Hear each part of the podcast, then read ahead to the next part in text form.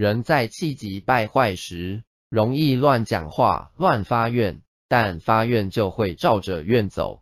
发愿不当，将来会遭受苦果。若是因过去是感情受挫时，一气之下发愿来世不要结婚，则今世就不会有婚姻。若要化解，需跟天公伯忏悔，过去是没有智慧才发这个愿，请天公伯原谅。